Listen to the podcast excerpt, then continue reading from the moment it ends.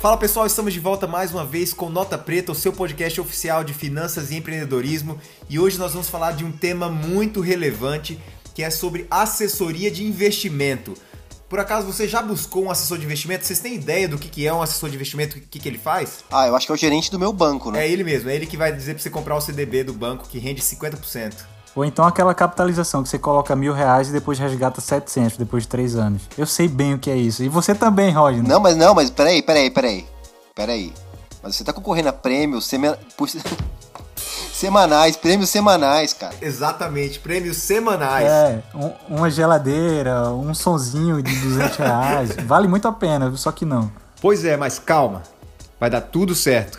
Hoje nós vamos conversar com um dos sócios do melhor escritório de assessoria da XP, escolhido por algumas vezes o melhor escritório, e ele tem alguns bilhões sobre custódia. Você vai escutar tudo isso no podcast logo mais. Vai poder entender como ter um assessor de investimentos para ajudar você nos seus investimentos e qual a importância disso, e também uma visão geral do mercado. Vamos lá? Roda a vinheta.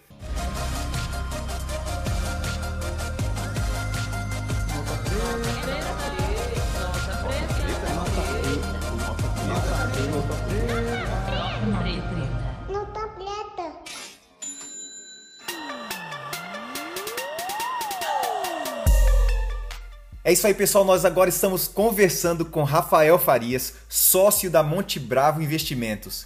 Eleita quatro vezes como melhor atendimento da plataforma XP, com 8 bilhões de ativos sob custódia, e a gente vai descobrir se esse número ainda continua atualizado. Está entre as três maiores empresas de investimentos do Brasil e com um NPS de 91, um dos maiores do Brasil. E você pode descobrir daqui a pouco também o que, que significa um NPS de 91. É isso aí, Rafael, bem-vindo, tudo jóia? Obrigado, pessoal. Tudo ótimo. É, obrigado pelo convite. É, obrigado a todos, a todos que nos escutam. Espero que eu consiga trazer conhecimento para todos vocês. Perfeito, Rafael. Para começar, você pode contar um pouquinho da sua história? Quem é Rafael? De onde você começou na sua carreira para chegar hoje em algo tão significante como a Monte Bravo? Você pode contar um pouquinho para a gente disso daí? Legal, cara. É, bom, tô na, trabalho no mercado financeiro há quase 10 anos, né? há pouco menos de 10 anos, mas no mercado comercial há 10 anos. Eu gosto de dizer que eu sou vendedor há 10 anos. É, comecei no mercado financeiro dentro do mercado segurador. Comecei numa grande, grande empresa brasileira, a maior empresa de seguros do Brasil. E foi uma grande escola para mim. É, eu costumo dizer que eu aprendi o que eu queria fazer e talvez o que eu não queria fazer. É, eu entrei lá e tive um, um certo sucesso, é, desenvolvi muito bem um trabalho. E em 2017 eu tive a oportunidade de participar do maior evento do mercado segurador no mundo, onde reúne os maiores SECs do mundo, né, os top earners. É um, é um evento que se chama MDRT, Million Dollar Round Table. É, dentro desse evento, é um evento de mercado financeiro, né? O mercado segurador nos Estados Unidos, é diferente no Brasil, é tratado de fato como investimento, como dentro do mercado financeiro. E dentro desse evento, nos Estados Unidos, eu pude perceber como é que funcionava o mercado de investimentos nos Estados Unidos, no mercado americano. Percebi que 90% do mercado investidor americano ele estava tá, fora de banco. Né? E achei aquilo ali um número abissal, porque quando eu olhava para o Brasil, existiam 5, 6 bancos em que dominavam 95% do mercado como um todo. Né? E aí a pergunta que eu fiz foi sobre os 5%. Né? É, eu já era cliente da XP, mas eu não podia imaginar toda a revolução que a XP estava fazendo. É, XP, imagina, 2017, logo é, antes da compra do Itaú, ainda era uma coisa bem mística ali, né? não estava tão, tão em foco é, foi onde eu descobri sobre o B2B da XP é, e foi quando eu tive um insight, né? Eu, um insight, coincidência, energia, o que for, né? Eu decidi naquele momento é, que eu não abriria algo sozinho. Né? Eu decidi naquele momento que eu acreditava que a gente ia passar por uma consolidação muito forte nos próximos anos dentro desse mercado, né?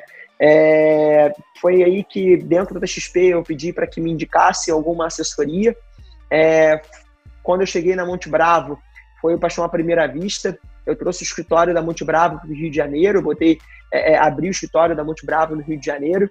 É, foi um desafio e tanto, porque é, o Rio de Janeiro, enfim, não tem uma cultura muito forte de investimentos fora do, do, dos bancos, apesar de, de, de, nós termos sido aqui, cariocas, é, é nascedouro de algumas grandes empresas, a Ágora nasceu aqui, a própria XP, logo que de, saiu de Porto Alegre, veio para cá. Né? Então, foi um, foi um, um baita desafio para nós, mas graças a Deus tudo deu certo, a gente está caminhando aí. É, mais ou menos essa minha história. É, eu acho que a minha história foi uma, uma, uma sucessão de fatos que foram se encaixando é, é e, e fizeram chegar até aqui. Cara, Douglas, é, tava escutando Rafael falar aqui, na minha cabeça veio um livro que o Douglas me sugeriu há um tempo atrás.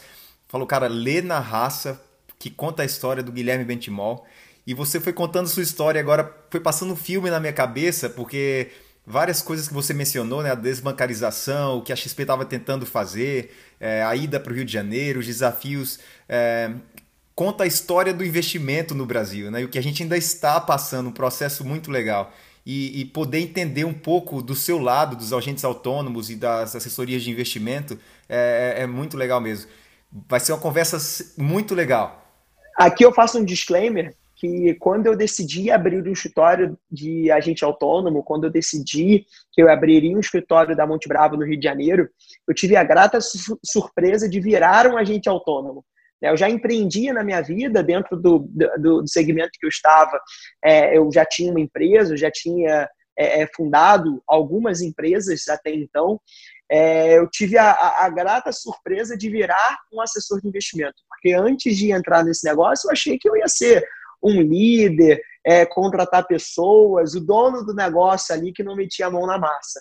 Né? É, era, é, de, de fato, eu confesso para vocês que era essa a minha impressão antes de entrar no negócio. Fui entrando no negócio, fui me apaixonando pelo negócio, e uma coisa que eu sempre aprendi é que é, liderar, por exemplo, não é uma forma de liderar, para mim é única. Né? Então, eu tive que botar a mão na massa, aprender como se fazia, captar os primeiros clientes e, e aprender as dificuldades que esse negócio tinha. Eu acho que é um assunto bastante interessante da gente abordar, porque tem uma crescente muito grande é, do número de agentes autônomos surgindo.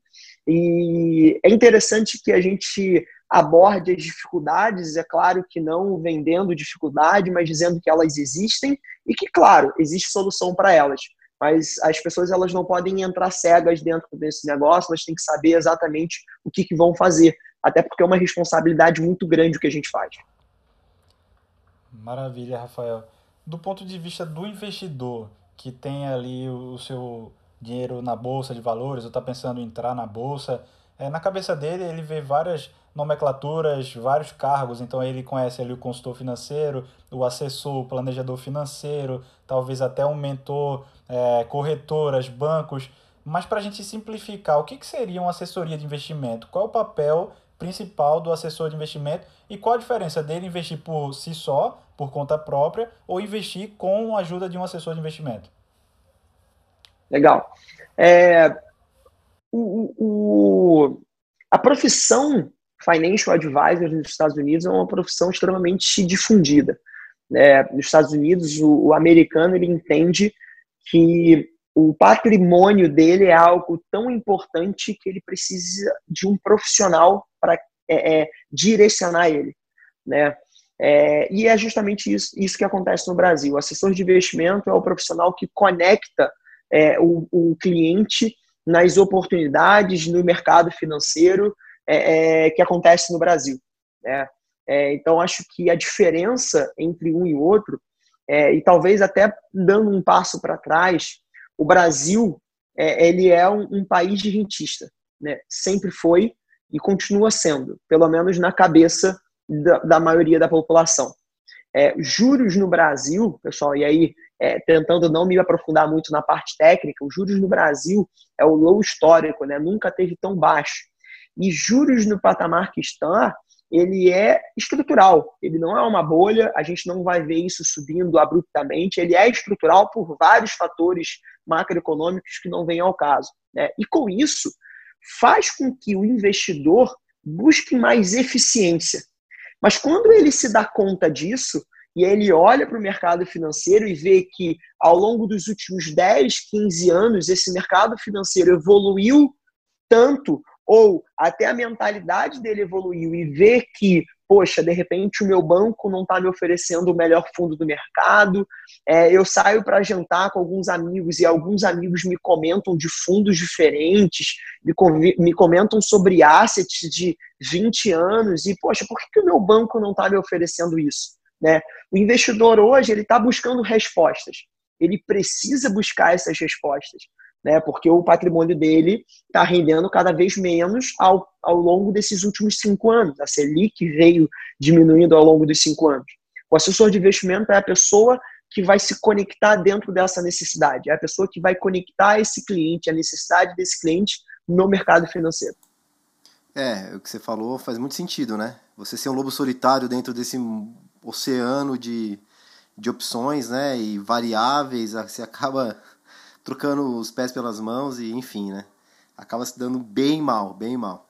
É, achei interessante aquela, aquela colocação sua que 90% dos investidores americanos estão fora de banco, né? É, acho que esse é um... É, você, você enxergou uma oportunidade, né? Dentro de um cenário nacional, como aquele banco, como aquele digital bank, o mais famoso nosso, o Roxo, né? Também surgiu, nós estávamos até conversando isso ontem, ele surgiu também por causa de uma, um problema na porta giratória de uma agência. E, e, daí ele viu os problemas que uma agência bancária traz ao cliente e fez um banco mais descomplicado, né? Enfim. Mas mudando um pouco de assunto, saindo um pouco do mercado financeiro e indo para o seu lado empreendedor mesmo, é, eu queria te fazer uma pergunta. Ah, recentemente, acho que nos últimos dias, vocês adquiriram uma, uma empresa, um grupo educacional, né? E esse grupo trabalha com educação financeira. É, pelo que dá a entender, vendo de fora essas notícias, a gente, a gente entende, né? De que vocês querem buscar um, um, se vocês querem não só fazer clientes, querem fazer com que esses clientes sejam conscientes daquilo que eles estejam adquirindo, preferencialmente através de vocês, né? É, como, como que você enxerga aí para frente a sociedade brasileira, o brasileiro, aquele, aquele menor investidor, como que vocês projetam é, o crescimento dos investidores no, no âmbito nacional? Legal. É, vou responder essa tua pergunta, talvez trazendo alguns insights, alguns comentários. Costumo dizer para os meus clientes e para as reuniões que eu faço é que o maior legado que a gente pode trazer para esse cliente, se não o maior, mas um dos maiores, é ser educacional. É, o investidor, tudo que você não sabe, você procrastina. Isso é fato. É, se você não sabe fazer alguma coisa, você vai empurrando com a barriga. Pera aí, cara. Você, ó, você tá dando muita frase para twittar. Pera aí, rapidão aí. Tô brincando. Vai, continue. Papel e caneta. É, e, e, é justamente isso. O investimento não é diferente. Né? A gente é, é, pensa no investidor comum. Tá? Um investidor talvez não comum, talvez incomum, porque talvez seja de um patamar diferente, mas um cara que ganha ali seus 15, 20 mil reais, um cilério de uma grande companhia, estudou em ótimas faculdades, ele tem um recurso financeiro acumulado. Pessoal, verdadeiramente esse cara não precisa dos investimentos dele para viver. Ele aprendeu ao longo do tempo que ele ganha, ele gasta, economiza, joga numa poupança e pronto. O dinheiro vai trabalhar para ele. Né? Só que essa conjuntura mudou. E quando ele deixa de aprender, imagina esse C-Level que chegou num patamar incrível na empresa dele, mas que talvez ele não conheça de investimento, é, ele olha e fala assim, cara, o que, que eu vou fazer com o meu dinheiro? E se nós, enquanto assessores de investimentos, nós, enquanto empresas de assessoria de investimentos, focarmos na educação desses investidores, é, o mercado financeiro brasileiro vai se tornar cada vez mais maduro. Se a gente parar para pensar, a estratégia da XP há 20 anos atrás foi de fato formar a demanda dela. Ela formou, ela criou a demanda dela. Ela educou os profissionais da bolsa, é, os investidores para a bolsa, ensinou alguns, é, é, é, alguns pequenos movimentos na bolsa que a, a, galera gostou, o pessoal, opa, legal, isso aqui eu consegui entender, então eu vou executar, deixa eu abrir conta. É, a XP tinha uma conversão, não sei, eu vou chutar, mas não vou, não vou mentir muito o número, sei lá, de 90% de pessoas que iam nos cursos, cursos e abriam conta. Então, assim, A gente lá atrás, né, a Monte Bravo tem 10 anos, eu vou inclusive trazer algumas, algumas correções aqui que o Elmer falou, mas depois a gente comenta sobre isso, sobre, sobre a Monte Bravo. É, a Monte Bravo tem 10 anos e a gente também começou com esse viés de educação. É, é, óbvio que com o passar do tempo, enfim, muita coisa mudou. A compra da Bolsa Forte foi para de fato trazer essa também isso, mas para resgatar esse viés educacional que a gente acha que é muito importante para nós para o futuro. Espetacular. Fora o fato de que dá para fazer um trocadilho até, né? Entre as duas empresas aí, né? É, o, o, trocadilho, aí a gente fez uma outra compra essa semana, enfim, a gente adquiriu uma outra, uma outra é, empresa é, que se chama MN, né? Então MB, MN é só trocar, é só trocar uma letra ali que deu tudo certo. Fantástico. Eu estou escutando você comentar sobre educação, Rafael, e eu sei a diferença que isso fez na minha vida, educação financeira especificamente, né? Uh, nós temos essa rotina, a gente trabalha, a gente tem o nosso salário, nós gastamos até o momento onde você percebe que você deveria ter investido antes e você agora se frustra, começa tarde e você fica com aquela pergunta: por que, eu não comecei antes? Né? E eu entendo muito bem o que você está falando. Uh, e lembro também do, de tudo que a XP passou pela história deles, como que investir em educação financeira fez toda a diferença, o impacto que teve para a XP. Né? É exatamente tentar educar o, o, o cliente a sair da poupança, sair do bancão, que na verdade não está pensando no cliente, a gente sabe disso, todos nós temos conta nos bancões é, e tentar levá-lo para um local onde, na verdade, ele vai ter autonomia de investir mais precisa de educação. Você não consegue, é, sem, sem educação, chegar nesse ponto, né? Exato. Se eu, se eu puder fazer é, um parênteses dentro da, da, do que você traz para nós, duas coisas. Né? Eu acho que é, a primeira, sobre a hora de investir. Vai ser sempre tarde para você começar a investir. Porque quando você começar a investir, você sempre vai pensar que você poderia ter começado um pouquinho mais cedo. Mas tudo bem. Né? O melhor momento para investir é hoje. Né? E a segunda coisa que eu queria comentar é os bancos eles não são nossos concorrentes. É, os bancos ele têm uma cultura diferente da nossa. Se a gente for pegar o balanço de grandes bancos, a gente vai perceber que o investimento tem um peso muito menor do que outras linhas. Né? E aí, eu faço um disclaimer sobre isso para falar dos profissionais que estão no banco. Né? É, os profissionais que estão no banco hoje, que estão aqui nos ouvindo, é, eles estão sendo regidos por uma cultura. E aí aqui não cabe a mim é, julgar se está certo ou não está. Não tá. É, até porque muitos desses bancos que estão aí, eles estão há mais de meio século. Né? Então, assim, não dá para a gente dizer que eles estão errados. Né? Claro, a conjuntura mudou, é, a, o cenário econômico mudou, o cliente mudou, o mercado financeiro brasileiro evoluiu, e aí o futuro vai dizer é, qual foi a cultura que venceu ou qual segmento ficou mais forte numa determinada empresa. Né? Mas é, a gente vê hoje uma evasão muito forte de profissionais, sobretudo por conta de cultura. Né? Essa cultura de priorizar o cliente que você comentou, é algo que às vezes a gente realmente não vê nos bancos. E os profissionais se incomodam com isso. E, e, e você vê uma evasão, evasão muito grande desses profissionais nos últimos, nos últimos meses e anos aí, por conta justamente disso. E o que ele falou é pura verdade. O Rodney também trabalhou em banco. Eu fui gerente de banco durante nove anos aí num banco grande aqui no Brasil, que eu não vou citar o nome por uma questão ética, mas lá em 2012, 2013, quando a XP estava crescendo muito, eu lembro, nessa época eu era gerente de pessoa física, e aí chegavam vários clientes com valores altos, um milhão, dois, três, e eles chegavam com uma planilha da XP e falavam, ó, oh, mas o meu assessor da XP falou tal e tal fundo, tal e tal ação. E a gente ficava sem saber o que falar, porque a gente tinha aquela meta para bater, né? Então, a gente tinha os fu... Imagina hoje. Então, assim, e outra coisa que eu queria pontuar é que se a gente chegou nesse cenário com quase 3 milhões de CPFs na bolsa agora em junho, muito por conta da XP, do trabalho que ali o Guilherme fez no começo dos anos 2000 até 2010, com toda essa educação que vocês falaram aqui que eles fizeram. Então, assim, a gente deve muito ao grupo XP por a gente estar tá chegando nesse cenário tão positivo, tantas pessoas é, novas na bolsa investindo, tirando aquele valor da poupança da renda fixa e diversificando mais o seu capital. Mas é, eu vou aproveitar o gancho, Rafael, e, e colocar um pouco de, de lenha na fogueira aqui. Uh, nós mais uma vez, não estamos querendo desrespeitar ninguém que trabalha para os bancos e tudo mais, mas existe hoje uma polêmica muito grande. Todo mundo viu a situação é, entre a XP e o Itaú. E isso também nos uh, fez recordar de. Eu podia ter colocado meu coletinho aqui. é verdade. Um aqui, eu poderia estar com meu coletinho. A gente faz uma montagem para colocar no Instagram depois. É Coletiva Monte é Bravo. Pessoal, pessoal que está só nos ouvindo aqui, assim, me imaginem de colete Monte Bravo aqui, tá? É assim que eu tô, tô, tô fazendo.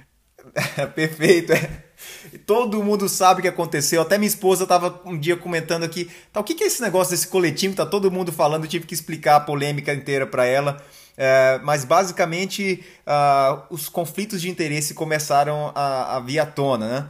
O Itaú talvez falando que ah, os assessores de investimento estavam tentando levar as pessoas a investirem de uma maneira e ou então ah, os gerentes de banco querem que você invista somente nos bancos e isso todo criou uma tensão mas existe uma discussão muito grande é, em, em relação a Será que seria melhor que os assessores de investimento fossem livres para indicar investimento em outras corretoras? Hoje, é, eu acho que a lei diz que você só pode indicar em uma corretora você tem que ser é, somente vinculado a essa. Isso é realidade? Existe uma dificuldade? Seria melhor que essa lei acabasse, vocês pudessem ser livres?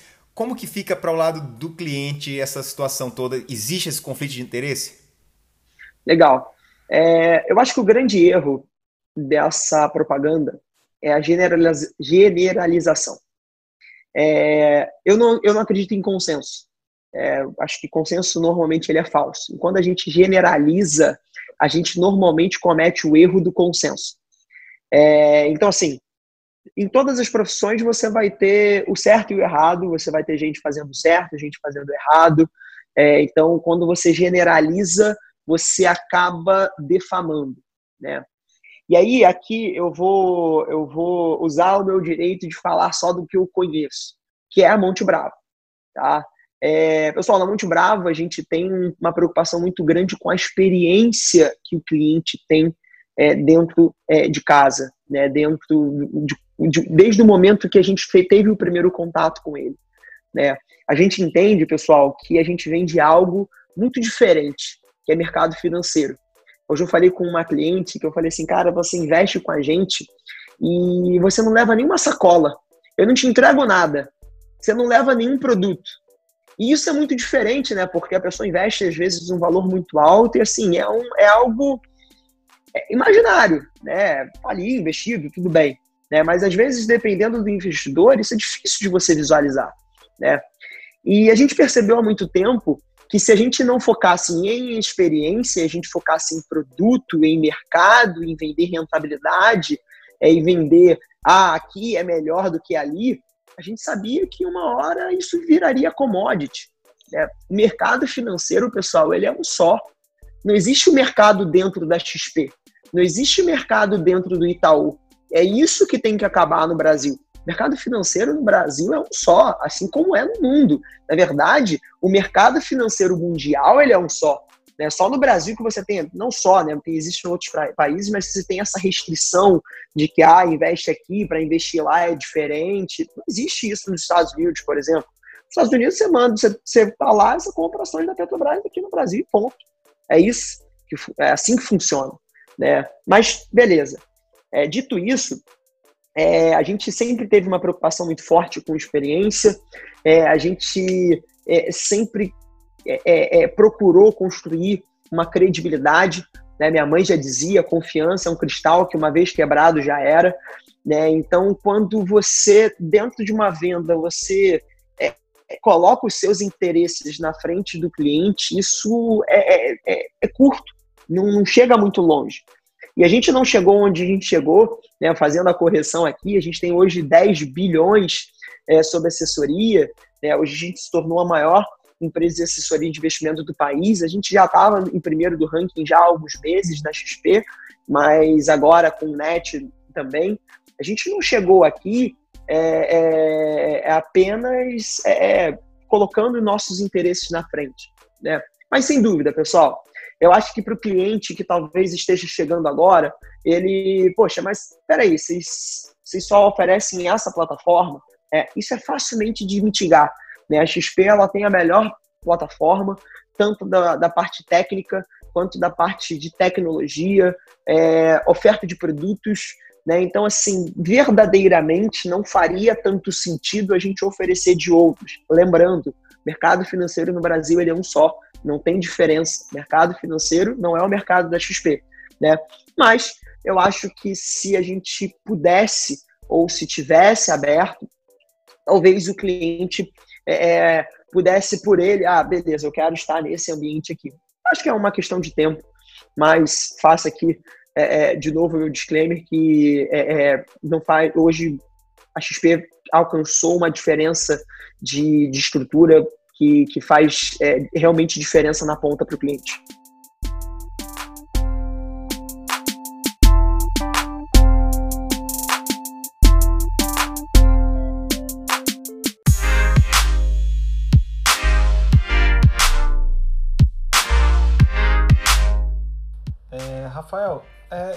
Pessoa que está querendo entrar no mercado financeiro, mas ela quer trabalhar com o mercado financeiro.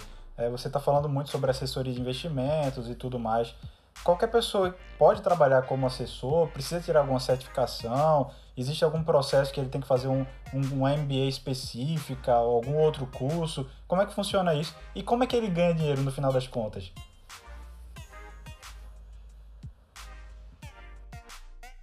Legal.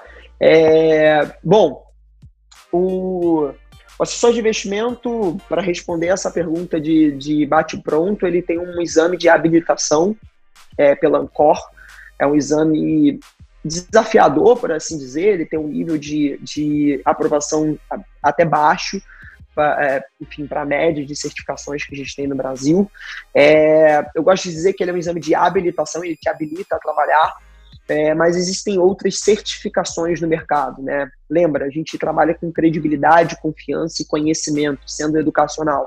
Então, o assessor ele, ele acaba é, é, dentro do, do caminho dele é, tendo que buscar certificações e buscar conhecimento, sejam certificações oficiais, sejam talvez seja talvez algum conhecimento fora, algum conhecimento à parte. É claro que o mercado, o dia a dia, vai ensinar muito para ele, mas para o assessor começar, ele precisa apenas da Ancor. Legal. Quando, quando você chega na sua empresa, vamos supor que eu estou indo até vocês para buscar assessoria. Uh, as, algumas pessoas podem pensar que eu sento na sua mesa, você me fala, olha, quanto você tem de dinheiro? Ah, eu tenho 100 mil reais, tá? Então investe aqui. Eu acho que existe algum trabalho antes da parte de alocação de recursos. Eu estou errado? E vocês fazem alguma coisa entendendo a vida do cliente? Como que é o processo? Você poderia explicar qual que seria o processo até a pessoa começar realmente a investir, a alocar os seus recursos em locais diferentes? Claro.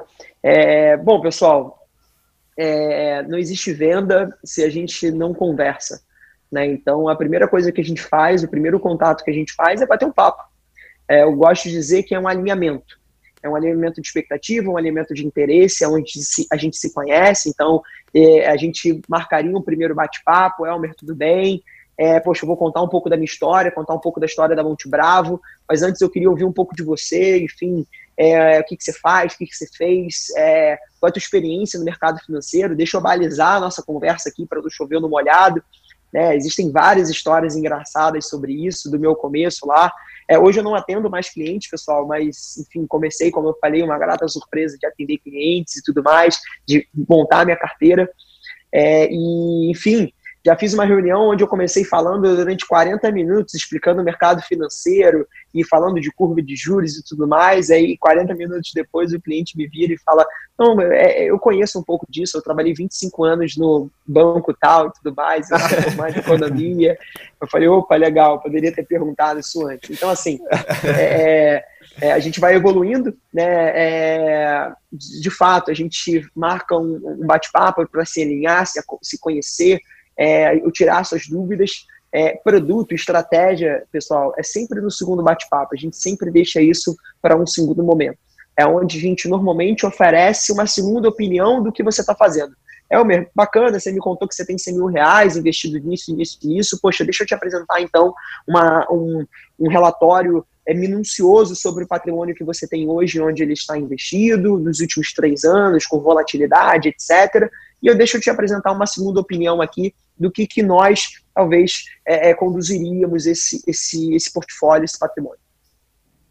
Legal. E aí, é, então eu invisto, coloco esse dinheiro na mão de vocês Existem taxas? É assim que vocês uh, conseguem os valores?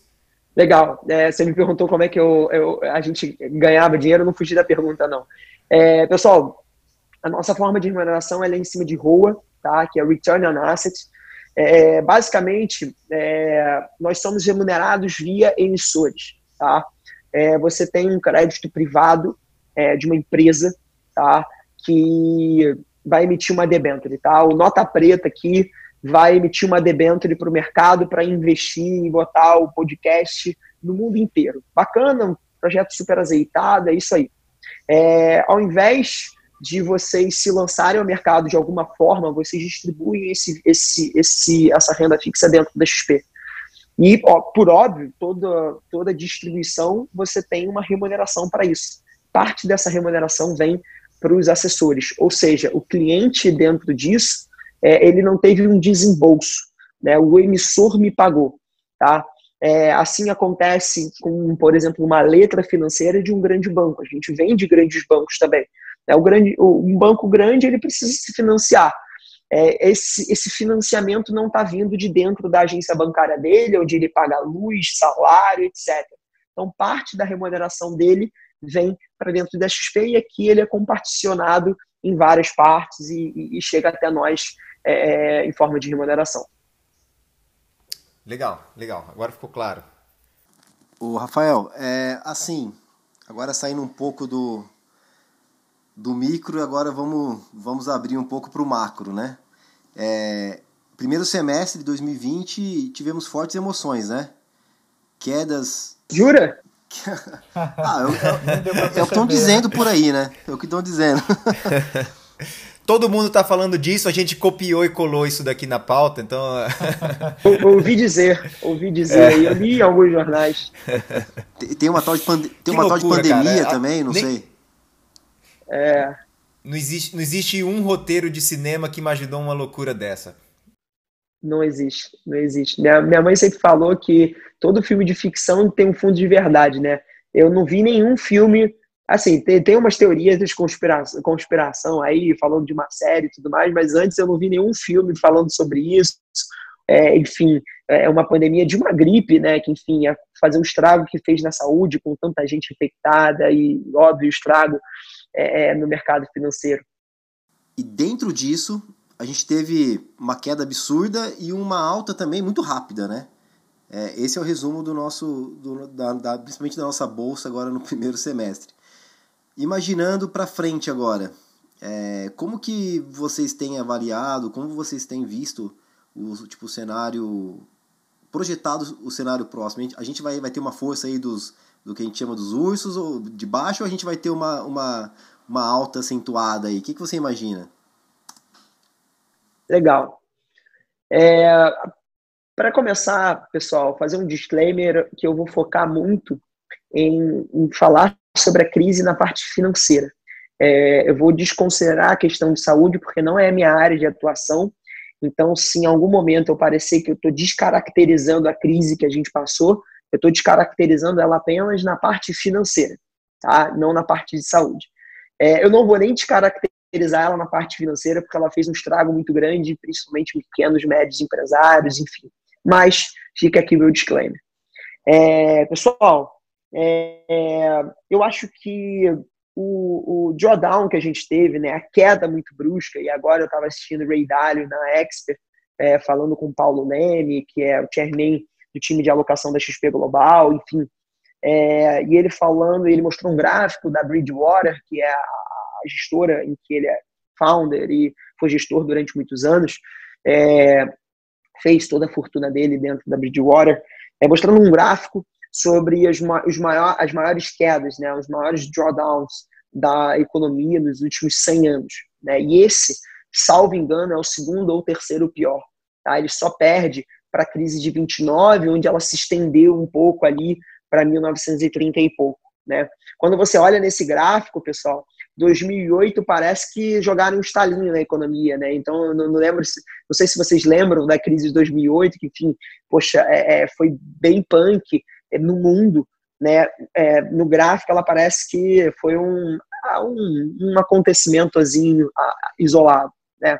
Uma marola, Mas, como dizia mas, Exato, é, eu ouvi isso também, enfim. É, muito bem observado.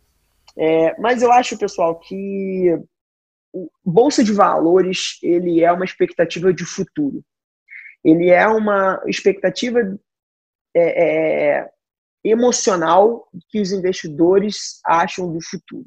Falo emocional porque muitas vezes o emocional vai na frente do racional. O motivo é a queda abrupta que a gente teve na casa de 60 mil pontos. Né? O que, que foi é, é, é, por que, que não foi tão racional e foi mais emocional? Porque não existia nenhum parâmetro. Ninguém fez conta. Ou teve uma evasão de risco muito forte, você teve um, um sell-off absurdo, as pessoas começaram a vender, uma aversão a risco muito forte, e você teve essa queda muito abrupta. Mas essa queda muito abrupta, ela vem do desconhecido. Né? E aí, a economia parou, né? Não sei se vocês lembram, eu estava em São Paulo quando a gente é, quando começou o, o, o, lockdown, espécie de lockdown no Brasil, enfim, onde o Brasil ainda tinha dois casos confirmados só, e, é, pelo menos oficial, né? É, e, e assim, a preocupação na primeira semana é acabou a humanidade. A humanidade acabou. A gente vai ficar em casa para sempre e acabou. É, acabou o mundo. E aí foi passando, semana a semana, foi come as pessoas começaram a perceber, o que, que acontecia e monitorar números. E aí a gente, come... a gente passou pela fase, saiu da fase do desconhecido e passou a tradar número de saúde. Né? A gente fez trade de saúde. Né? Lançava um gráfico, aí as pessoas tradavam isso. Opa, legal. Rafael, só fazer um parênteses. Jornal Nacional, acho que eu postei no nosso grupo até do Telegram. Jornal Nacional colocou uma média móvel no gráfico. Pô, os, ca os caras estão usando análise técnica agora para poder explicar o Covid. Olha que fantástico. É, é muito probabilístico isso, né? Enfim, mas. E aí a gente passou por essa fase. Acho que a fase que a gente tá, pessoal, eu dividi em três, mas não sei se tiveram intrafases ali, uma outra.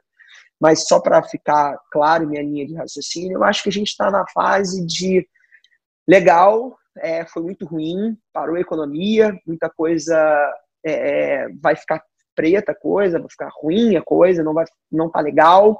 A gente vai ver muita coisa vermelha no gráfico, mas as nossas expectativas estavam piores do que a gente imagina. Né? Então, é, do que, é, nossas expectativas estavam piores do que está acontecendo agora. Né? Então, a gente está vendo um monte de números, um monte de dados saindo é, PIB é, chinês, varejo chinês, varejo americano, desemprego americano, é, até dados do JP Morgan hoje, do Wells Fargo saindo, resultados das empresas, todas as expectativas eram péssimas. Né? Então, acho que esse é o momento que a gente está.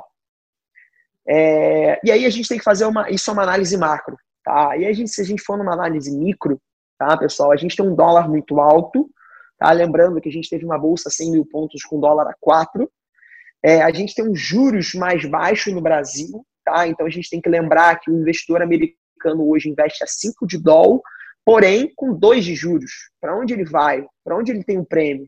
Né? A gente tem que lembrar que o amadurecimento do mercado investidor, que a gente já comentou, faz com que o investidor vá mais para a bolsa.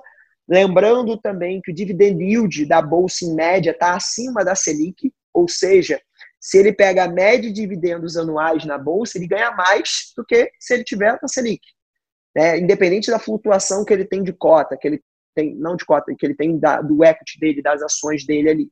Né? Então, eu acho que é uma união de fatores que faz com que, fora a análise técnica, talvez, né, de análise técnica fundamentalista ali, de analisar a empresa em si.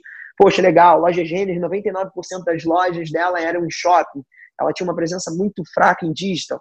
Ah, legal, mas as lojas Renner estão no shopping. O, o, o, varejo do lado menorzinho não vai abrir as portas. A Renner vai pegar esse market share. O grande continua grande, o grande vai comprar o pequeno. É isso que acontece. A loja G está na bolsa. Então, acho que é uma, uma, uma união de fatores que faz com que a gente tenha essa subida abrupta. Agora, se você me perguntar, Rafael, você acredita que isso vai perdurar? Olha, eu tenho minhas dúvidas. Eu acho que a gente pode ter turbulência aí é, para o futuro, porque os efeitos eles vão ser mais duradouros. A gente vai ter um efeito duradouro, a gente vai ter uma cauda longa dessa crise que a gente está vivendo. É, a gente vê os bancos centrais injetando muita grana aí, é, e eu acho que fica essa percepção de que talvez veio esse remédio para curar um pouco essa doença, mas talvez no futuro próximo a gente comece a ver que é, o buraco é mais embaixo, que as consequências elas vão acabar vindo.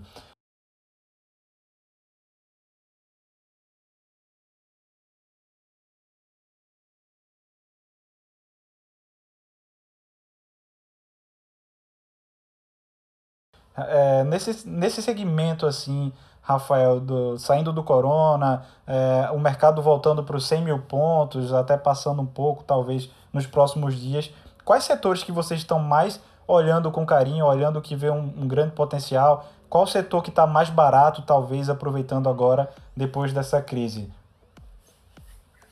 Legal, a gente tem que. A gente tem sempre que analisar é, é, setores que a China compra.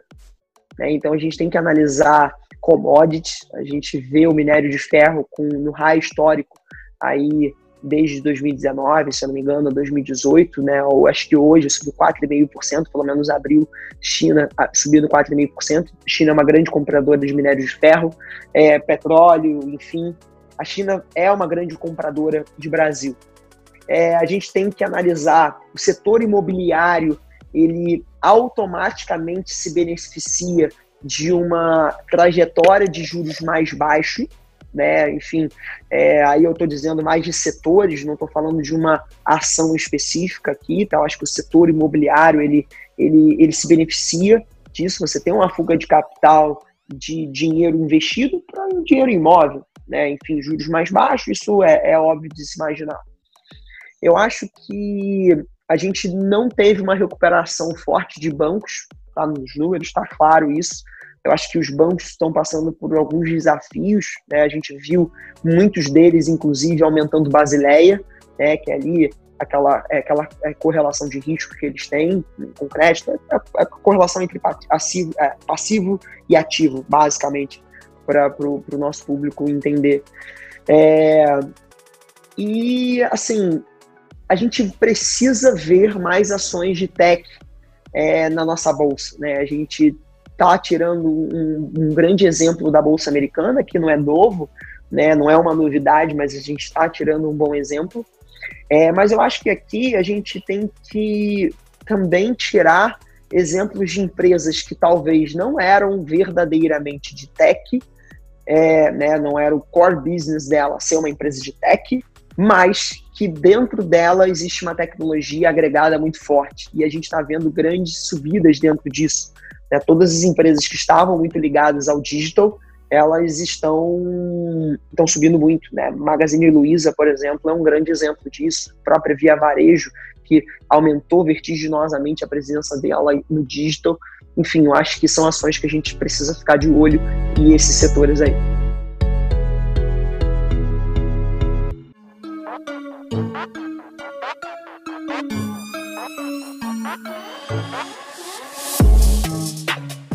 Eu gostaria de buscar um assessor de investimento, uh, mas talvez eu tenha pouco dinheiro. Como que eu sei se eu me qualifico para buscar um assessor de investimento com qualquer valor eu posso já buscar esse tipo de apoio? Existe um mínimo? Como que vocês avaliam uh, os prospectos para receber e aceitar novos clientes?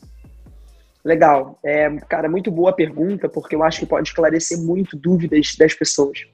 É, eu dentro, enfim, hoje eu tenho um canal onde é, eu, eu, me abri a me comunicar mais com os meus seguidores, as pessoas, e, poxa, eu tive uma grata surpresa que tive uma receptividade muito forte. É, enfim, o canal cresceu pra caramba, e eu recebo muito dessa pergunta, e eu sempre falo a mesma coisa. É, não importa o valor, importa a vontade que você tenha de investir. Né? Importa é, é, você estar tá alinhado com o que a gente acredita. Né? É, a gente atende é, todo e qualquer cliente, né, independente do valor. É claro que a gente tem uma segmentação, né, a gente precisa dar a atenção correta é, para o que o cliente precisa. Né, então a gente atende, respondendo a tua pergunta, todo e qualquer cliente. É, mas o principal é ele ter a vontade, né, ele, tá, ele se sentir à vontade, ele buscar. É, porque no final do dia, pessoal, a responsabilidade sobre o patrimônio ela não é do assessor de investimento, ela é do cliente, né? é do dono do patrimônio. Então, eu não posso querer mais investir e cuidar desse patrimônio do que o próprio cliente. Então, partindo do cliente e essa vontade, todo e qualquer cliente é bem-vindo. A gente vai cuidar muito bem e começar a construir esse longo prazo. Então, deixa eu imaginar uma situação prática. Vamos supor, eu vendi meu carro, eu estou com 40 mil reais na conta, por exemplo. Eu procuro vocês para falar, cara, eu quero investir esse dinheiro existe uma taxa, é, vocês pegam o dinheiro e investem por mim, eu tenho que investir, vocês só me dão as indicações. Como que na prática funciona? Legal. É, vou usar o teu exemplo dos 40 mil, mas ele serve para é, independente do valor, tá? Você abre uma conta na XP, você transfere esse capital para dentro da sua conta na XP, tá, pessoal? E aí eu acho que vale a explicação. É uma conta sua no teu CPF, é que só recebe TED da sua própria conta. Então, você não consegue receber TED de terceiros e nem mandar TED para terceiros, mesmo que você tenha senha e qualquer coisa do tipo, tá? E dito isso, é, você escolhe a assessoria que vai é, é, a assessoria que vai te assessorar dentro desses investimentos, dentro desse patrimônio, tá? Dentro da Monte Bravo, a gente vai conduzir você é, é, dentro do mercado financeiro. As aplicações, elas podem sempre ser feitas por nós, mas sempre com o seu consentimento, tá? É, e aí ele serve de várias formas, pode ser um push no aplicativo, um e-mail e etc, tá? Legal, então uh, vocês vão se comunicando comigo, falando, ah, existe essa oportunidade de investimento, e aí a gente, através do aplicativo da XP, eu faço esse investimento, eu concordo ou discordo do investimento, e aí vocês batem papo, entendem a minha vida e indicam.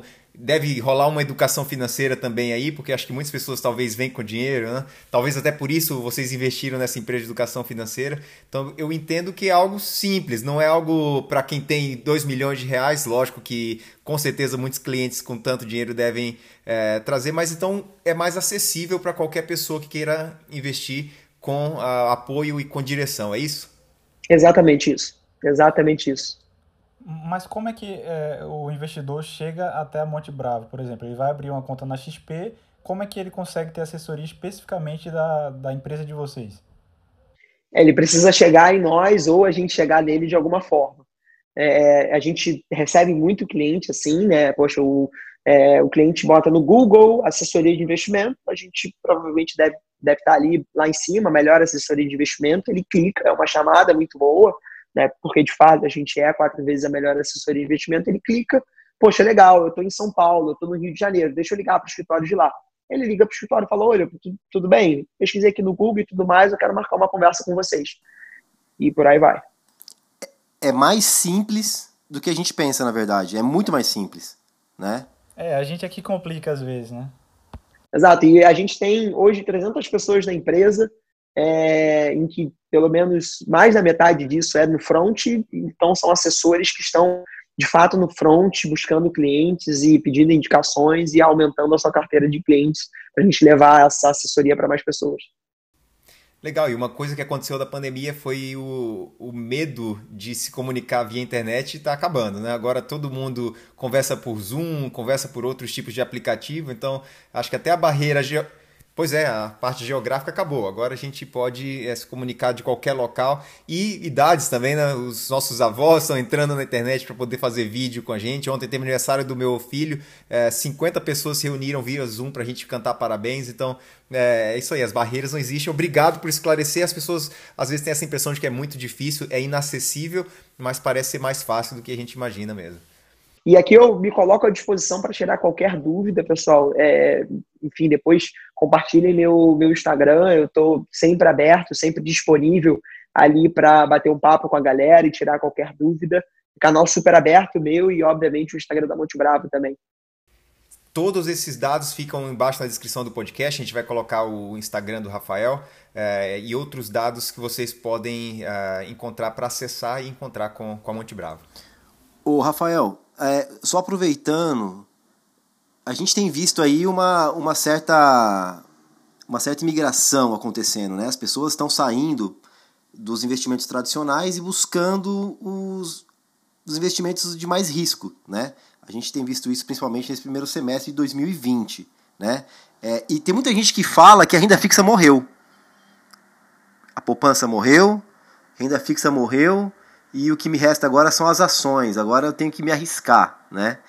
É isso mesmo que aconteceu? É isso que está acontecendo? O que, que você tem a dizer sobre isso? Legal, eu acho que o cliente ele tem que é, é, ter ideia de que ganhar o que ele ganhava há algum tempo atrás, com o nível de risco que ele tinha, isso é algo mais distante. Só que eficiência, pessoal, nem sempre é mudar o perfil de risco do cliente. É, até porque a gente nem pode. O cliente que é conservador, ele é conservador, ponto. É, e dentro da renda fixa, pessoal, a gente tem algumas classes é, que a gente pode investir. Né? Então, por exemplo, se a gente pega o Tesouro, Tesouro Nacional, é, Tesouro Direto, como, como exemplo. Né? A gente tem Tesouro IPCA+, a gente que são as nossas NTNBs, por exemplo, é, a gente tem as, o nosso Tesouro Pré, que é a nossa LTN, por exemplo, e a gente tem o nosso Tesouro é, é Selic, é Selic+, acho, alguma coisa assim, que é a nossa LFT. É, esses são, essas são três, três exemplos de classes de ativos dentro da renda fixa, na verdade, três subclasses de ativos dentro da classe renda fixa que estão disponíveis para investimento. Eu costumo dizer, pessoal, que o Brasil é uma mãe para ganhar dinheiro. Existem fundos, existem é, é, rendas fixas dentro da, do Brasil que são isentos de imposto de renda. Dividendos no Brasil de ações e de fundos imobiliários são isentos também. Né? Então, é, o mercado de capitais no Brasil evoluiu muito, pessoal. Isso é um dado bacana também para vocês. O mercado de capitais nos Estados Unidos ele é mais líquido do que o mercado acionário. O que, eu quero dizer com isso? De novo, usar o exemplo da nota preta aqui. É, vocês querem expandir, vão abrir é, é, o podcast presencial para os próximos para os 190 países aí, e vocês querem captar dinheiro. Quais são as duas únicas formas no Brasil que vocês têm? Uma, juntar vocês aqui, juntar o que vocês têm de economia e capital próprio. Bacana. Dois, ir para o banco. São essas opções que vocês têm. Dentro dos Estados Unidos, você abre mais duas opções que te dão quatro opções. Uma é abrir um IPO, fazer um IPO. Isso é muito simples nos Estados Unidos. Aqui que é bastante complicado. Outro, que seria o quarto, né, o segundo aqui, é emitir uma dívida. Emitir uma dívida para o mercado, você é, é, é, é vai para o mercado é dizer quanto, ver quanto que o mercado precifica na tua dívida. Aí você vai debaixo do braço com essa dívida para ver se o banco está melhor ou não. O mercado investidor entra como um, competi um competidor para o banco. Né? Isso gera mais liquidez para o mercado. E para o investidor, gera mais possibilidade. Porque a renda fixa no Brasil, você sempre financia, no Brasil e no mundo, né? Você está sempre financiando alguém. Ou você está financiando o Brasil, no Tesouro Direto, ou você está financiando um banco com um CDB, por exemplo. Só que você comprar um CRI, um CRA, uma debenture, financiar uma empresa direto. Né? Então, vocês têm algumas opções. Fora isso, é, fundos de investimentos e até o CDB, que é muito comum, e a poupança, a gente está acostumado com uma única forma de renda fixa, que é a pós-fixada, que é a LFT, que é o Tesouro Selic. Só que o CDI, pessoal, e aí fazendo a correção, a minha correção que eu acho é a renda fixa não morreu, o CDI morreu. Nos Estados Unidos você não vê ninguém colocando X% do Treasury. Não vê isso. Do, Fed, enfim, não vê isso, não, não, não acontece. Aqui a gente tem o CDI. Né? Então isso é, é mais uma jabuticaba nossa. Eu acho que isso vai continuar, a Selic deve subir, enfim, na verdade deve não, vai subir em algum momento ali 2022 está é, prefixando em mais de 4%, Mas existem outras formas de se investir: pré-fixado, um PCA e pós-fixado. O investidor precisa ficar muito atento a isso. Então, o investidor conservador pode ficar tranquilo. Não precisa fazer loucura e tentar não, deixar de ser ele mesmo. Sair da renda fixa de vez. Ele não precisa sair da renda fixa de vez, ele tem que buscar eficiência, mas o investidor ele tem que se desenvolver. Né? A carteira conservadora nos Estados Unidos, em média, tem 20% em ações. A carteira conservadora, agressiva no Brasil, a média das corretoras não tinha 20, eu acho, 25, vai, acho que não tinha 25, acho que tinha 20, a agressiva no Brasil, de algumas corretoras no Brasil, recomendações de corretora, né? É, então, assim, ah, o investidor super conservador, que acabou de ter um título, né? acendeu uma vela ali para o título dele que venceu de 14%, que ele está carregando lá há séculos já. Ele precisa, então, socar esse capital dentro da, de ações? Poxa, não, não acho. Acho que ele tem que buscar opções dentro da classe de ativo dele. Mas tem, é, é, é, tem em mente que ele precisa olhar para outras classes de ativo. Falando em, classes de ativos e talvez até diversificar, uh, o que, que você acha que o investidor ele poderia ter feito para não ter um, seu rendimento ali um pouco abaixo do esperado por causa da crise? E o que, que ele pode fazer para as próximas crises? Como é que ele pode diversificar melhor? Juntando renda fixa com outras vendido Vendido BOVA, comprando ouro, comprando dólar, vendendo todas as posições de brincadeira. É, pessoal, a palavra de ordem é diversificação, né? Imagina quem comprou dólar lá atrás. É, a gente começou a área de a gente começou a área de investimento no exterior dentro da Monte Brava há três anos atrás. É, hoje a gente se tornou a maior custódia é, offshore, né, a maior custódia é, nos Estados Unidos da XP. É, então, poxa, isso é uma belíssima diversificação para o patrimônio do cliente. É, o cliente que tinha o seu patrimônio diversificado, coeso, é, com fundos descorrelacionados, né, a gente pega muitas carteiras em que o cliente tem vários fundos de banco ou de qualquer outro lugar. Pois quando a gente vai analisar os fundos, quando a gente vai olhar os fundos, todos os fundos têm o mesmo direcional, estão comprando as mesmas coisas. Poxa, isso não é diversificar, pessoal. Desculpa, isso não é diversificar. Ah, legal, eu tenho 10 CDBs, estou ali no FGC, estou bonito, bacana, mas todos eles são pós-fixados. Isso não é diversificar.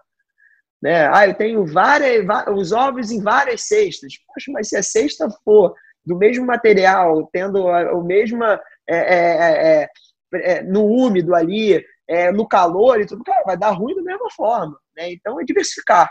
E é por isso a importância, aí aqui vendendo o meu peixe, mas tentando ser muito verdadeiro, né? Tentando não, né? Mas buscando ser muito verdadeiro. É por isso que um assessor de investimento ele se faz muito necessário.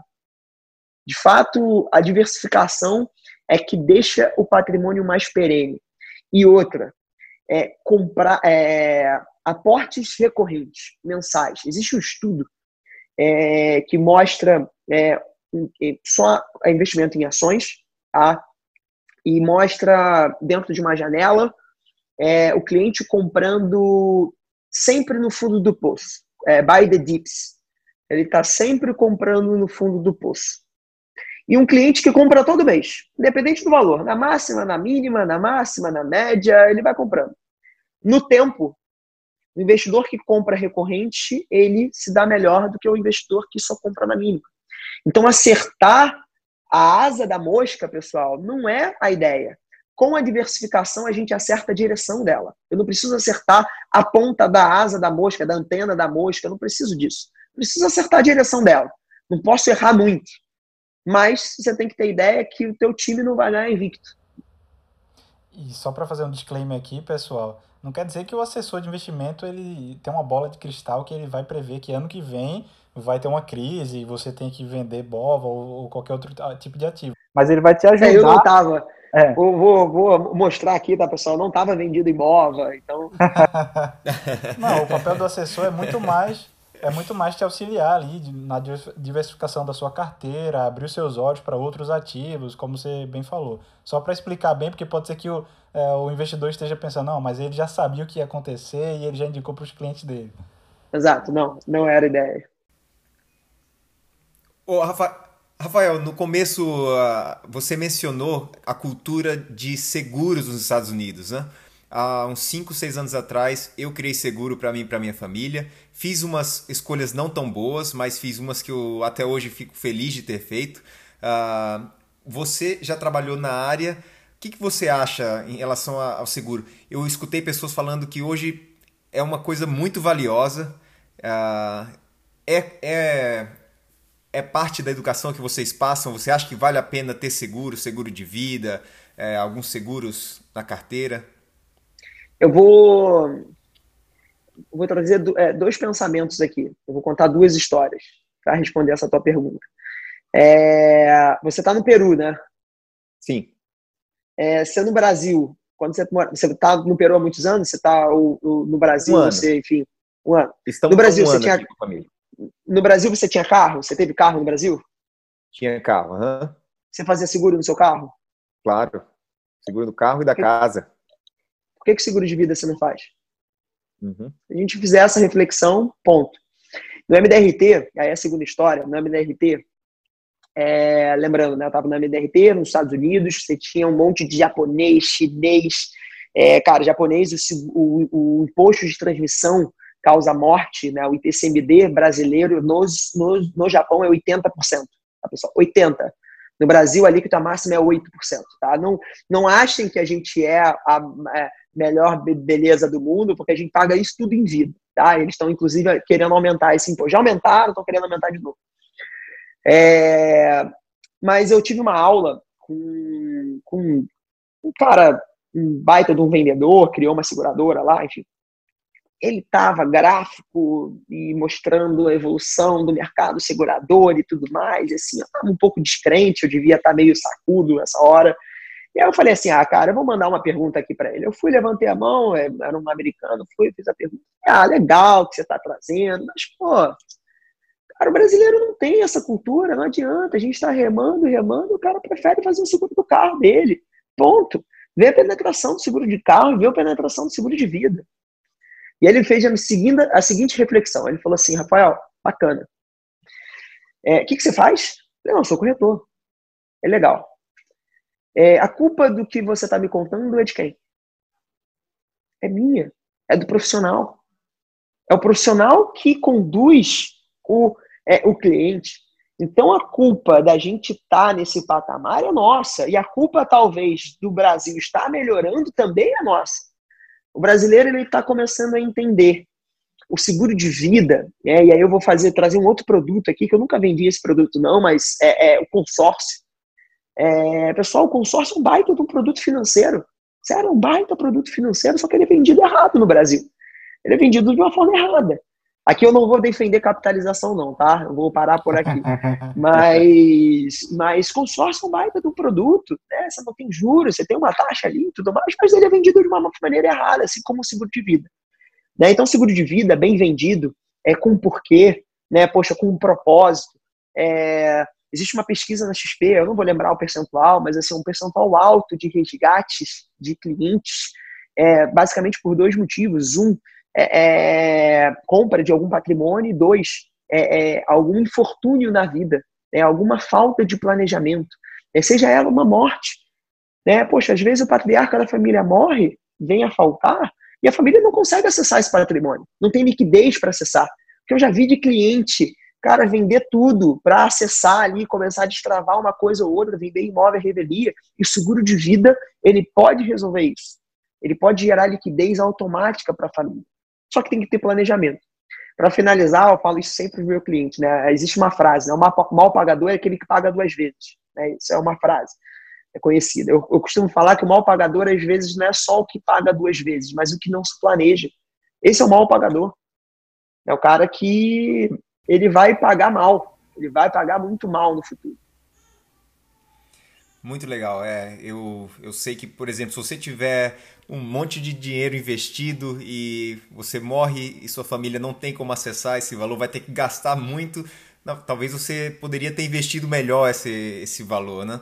Uh, eu sei do impacto disso. Uh, então a gente não vai fazer propaganda de seguro de vida aqui, mas uh, eu acho que é algo que deveria ser pesquisado pelos nossos ouvintes. Uh, vão a fundo, busquem educação da mesma maneira como a gente fala de educação de investimento. Eu acho que está na mesma cesta a educação em relação ao seguro, que é algo ainda não tão falado no Brasil. Né? Uh, Rafael, para terminar, existe uma dica de ouro que você daria para quem está iniciando os investimentos? Uh, pensa numa pessoa, a gente, começando agora, simples. Qual que seria a direção que você daria para que essa pessoa possa galgar outros objetivos maiores na vida? É, primeira coisa, se pague primeiro. É, você não vai ficar rico com os investimentos, você vai ficar rico com seus aportes. É, lembra do estudo do Buy the Dips e o cara que comprava todas as vezes ali, todos os meses, numa periodicidade certinho. Segunda, é, é estude. Né? Lembra, a responsabilidade do seu patrimônio é sua. Né? E terceiro, óbvio, todo mundo precisa de uma ajuda. Busca um assessor de investimento. Né? Busca um profissional uma pessoa verdadeira, uma pessoa ética, uma pessoa que se alinhe aos seus interesses, que consiga é, entender as suas expectativas e trabalhar por elas. Né? Uma pessoa que construa longo prazo. Né? Não existe curto não vou falar que não existe curto prazo nos investimentos, não, não é uma grande verdade, porque existe muita coisa de curto prazo. Mas, assim, não queira entrar nos investimentos para o curto prazo. Queira entrar nos investimentos para o longo prazo. É, o que você economiza hoje, ele vai reverberar de uma forma muito, muito positiva no futuro. Pode ter certeza. Legal. A gente sempre também pede, se você tiver um livro que você gosta de recomendar, existe algum que fez a diferença na sua vida, você acha que o pessoal deveria buscar? Legal, eu, enfim, eu não comentei aqui, mas eu, eu gosto muito da é, questão de liderança, interação com pessoas, soft skills, people skills. Eu sou um grande estudante já há alguns anos, mais de oito anos, eu acho que eu fiz o meu primeiro curso de programação neurolinguística. Então, Poder Sem Limites, do Anthony Robbins, é um, um livro que para mim foi game changer. Eu li ele já acho duas ou três vezes e, poxa, eu gosto muito. É, eu costumo, hoje eu leio bastante bem variada, mas assim, eu comecei as minhas leituras sempre, sempre em people skills. Então, poxa, Poder Sem Limite, como fazer amigos, influenciar pessoas, é, Pai Rico, Pai Pobre me, me, ajudou muito também na minha noção sobre dinheiro.